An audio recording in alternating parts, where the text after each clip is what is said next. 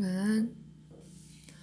在你们的文化里，并没有将知性运用过度，但在你们的处世之道里却依赖它，而排挤了你们所有其他的才能。知性是绝顶聪明的，但现在独自的，它的确以一种与人格其他部分并不相同的方式，孤立于时间与空间中。当他承受到过大的压力，连同随之而来的所有一般架构或理论基础时，他的确可能会害怕、偏执，因为他无法真的感知事件，直到他们已经发生了为止。但他并不知道明天会发生什么，而既然受到过度的压力，他的偏执倾向就会让他担心可能发生的情况。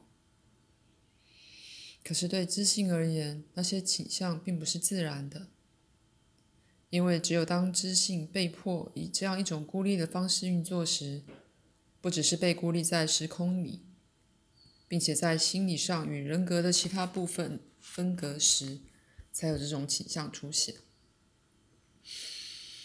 而那些部分原本是要为他带来他所没有的额外资料，以及一种神奇支持的。我们一般所谓对人生的理性处理方式是非常悲观的，带着他自己独有的方法及问题的解答，那是他自己达成目的及满足欲望的方法。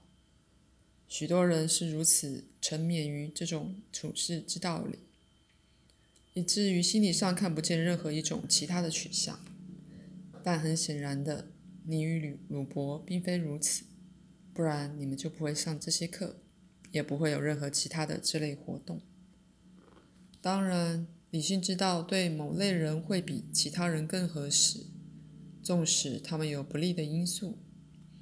你们住在一个工业化的科学社会里，因此理性知道的利益和极大的不利，在这社会与政治的世界里处处可见。但任何一种艺术家都会觉得这种方式最不友善。因为在几个重要的区域，它都直接抵触了人的创造力之巨大推进力。不过，你与鲁伯的确有证据可证明，硬离子实相是十分不同的。在过去，你俩有时都曾感觉到自己多少处于不利的地位，觉得我们的作品在理论上很迷人，在创造性上有效。却不必然包含着对于任何一种合乎科学的硬理子实相的任何声明。你们并不认为自己在处理虚构的东西，另一方面也不愿称它为事实，而实际上，如我以前说过的，你们是在与事实的一个更大版本打交道，由之，事实的世界浮现了出来。除了这些课外，在你们的生活里也有许多令人称奇的点点滴滴证据。不过，某程度上，他们显然是被你们在这些课里获得的知识所激发的。他们仍然是孤立的、零星的点点滴滴。不过，在那种情形下，他们开始呈现给你们一个关于实相更大事实的代表。这些资料都是用在你们一般的生活以及鲁伯的身体状况，因为你们对自己在那方面的情况必得了然于心，而大半的资料会让你们以澄清疑虑，并且解除流连不去的疑惑。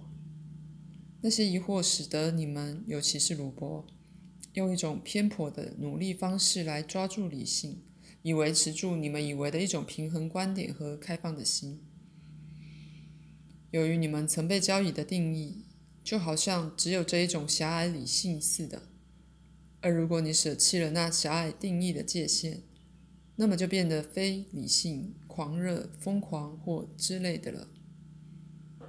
那被认为、那被认知为单薄、冷酷的理性，其实是覆盖着一个深远的自发理性的虚假外表，而且本来就是因那。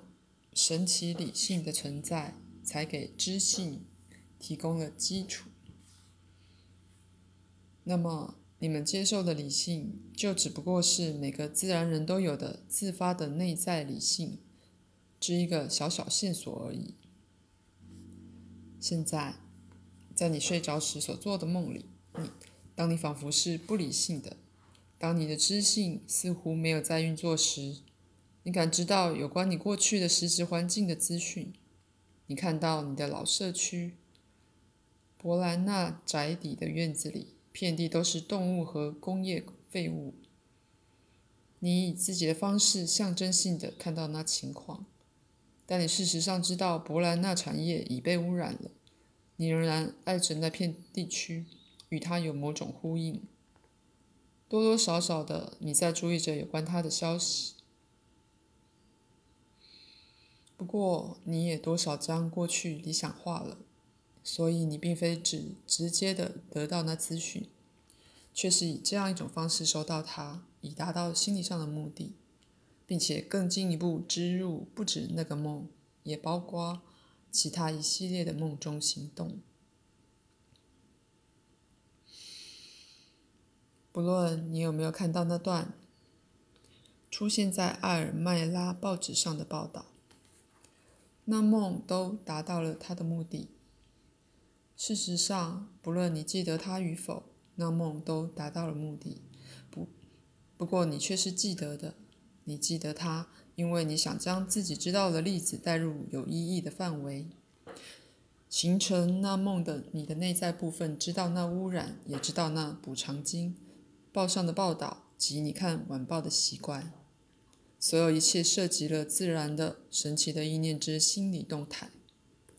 它显示给你看，理性世界的法则是充满漏洞的。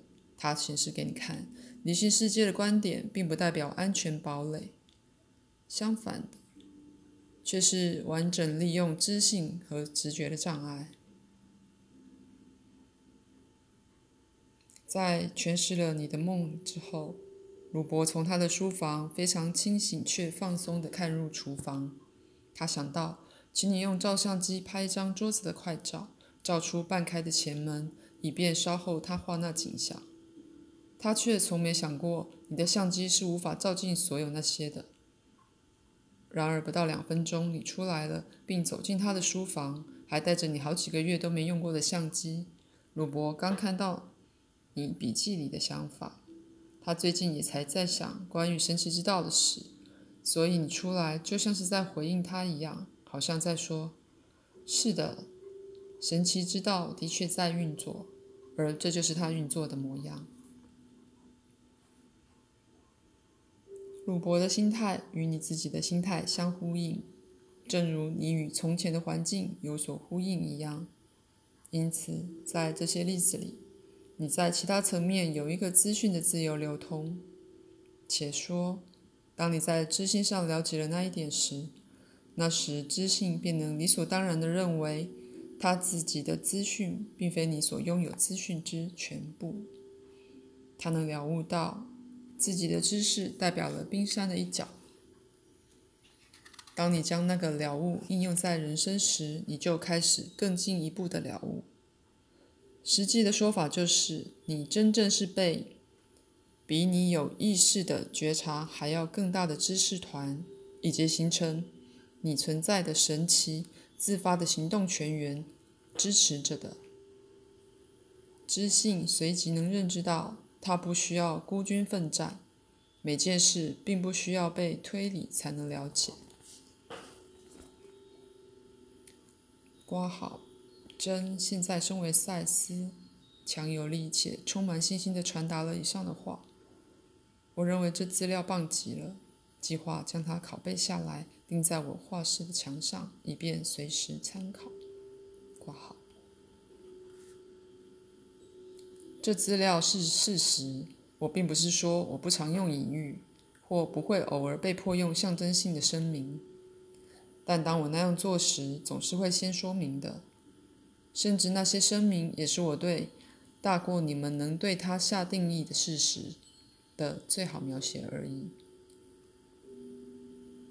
那么，当知性处于相信他必须多少单独解决所有个人问题的境地时，便能够，并且也真的会形成强烈的偏执倾向。当他被施以任何全球性困境的画面时，必然会做出那样的反应。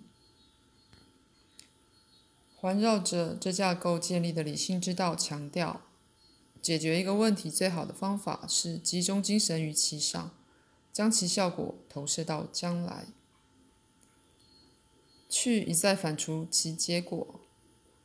面对面的瞪着赤裸裸的事实，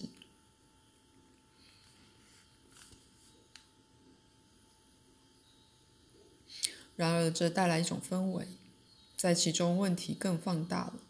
知性必须单独的，看来似乎如此处理，不只是今天的问题，并且处理在他投射灾难重重的明日那里那个问题的影响。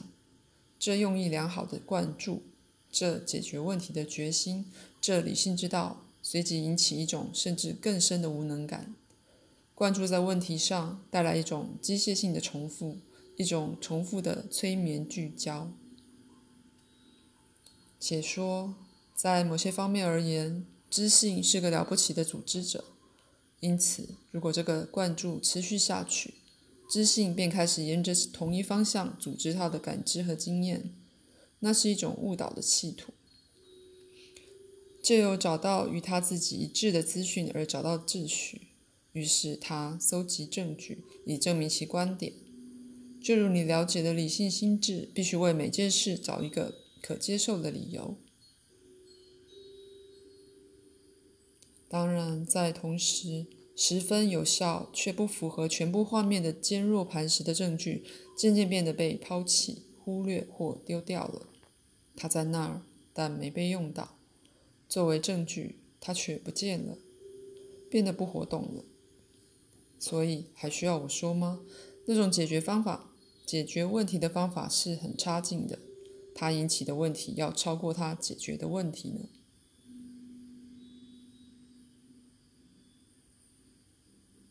就鲁伯的状况而言，他常常认为，面对着他病况并无改善的证据，他越来越糟了。存在的证据都说这种状况的确会变坏而不会改善。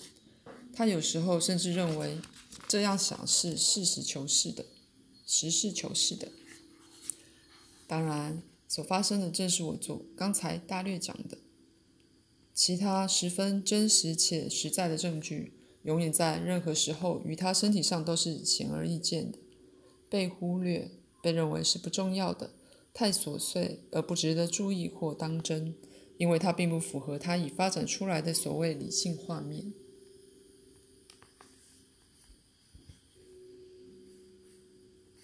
那过程就与我上面那段讲的一模一样，因此我要你们了解一点：任何改进，除非被说出来，否则大半都被忽略了，不被认为是无可否认的证据。同时，任何困难都必然被认作可靠的、可靠的证据，因为它们符合上面说过的全面搜集资料的知性，它们是具重要的意义的。同时，进步却看起来完全不算一回事。上一周，鲁伯在下巴、颈子和肩膀一带有了一些疏解。有些时候，三或四回，他的眼睛视力大有改进。有一段时候，他的脚踝和膝盖有更大的活动自由，某种活动。但所有这种证据大半受到忽略，或更糟些，被讽刺的对待。因为他并没能走得更好。你收到有关兰博兰纳的资讯，因为你与那环境有呼应。就此而言，你收到了内在的证据，忽略掉无数其他点点滴滴的资讯。鲁伯收到你自己的相机活动，因为他与你有呼应。他必须与身体试图给他的活动力证据有呼应。因此，可以建立起对自己身体的一个新画面。你改变你的焦点，你改变你认为具有重要意义的东西。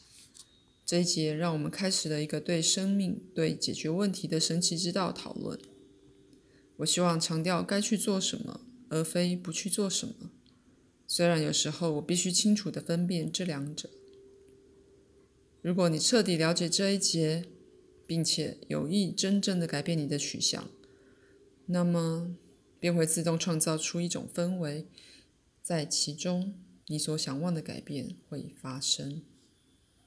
本节结束，晚安。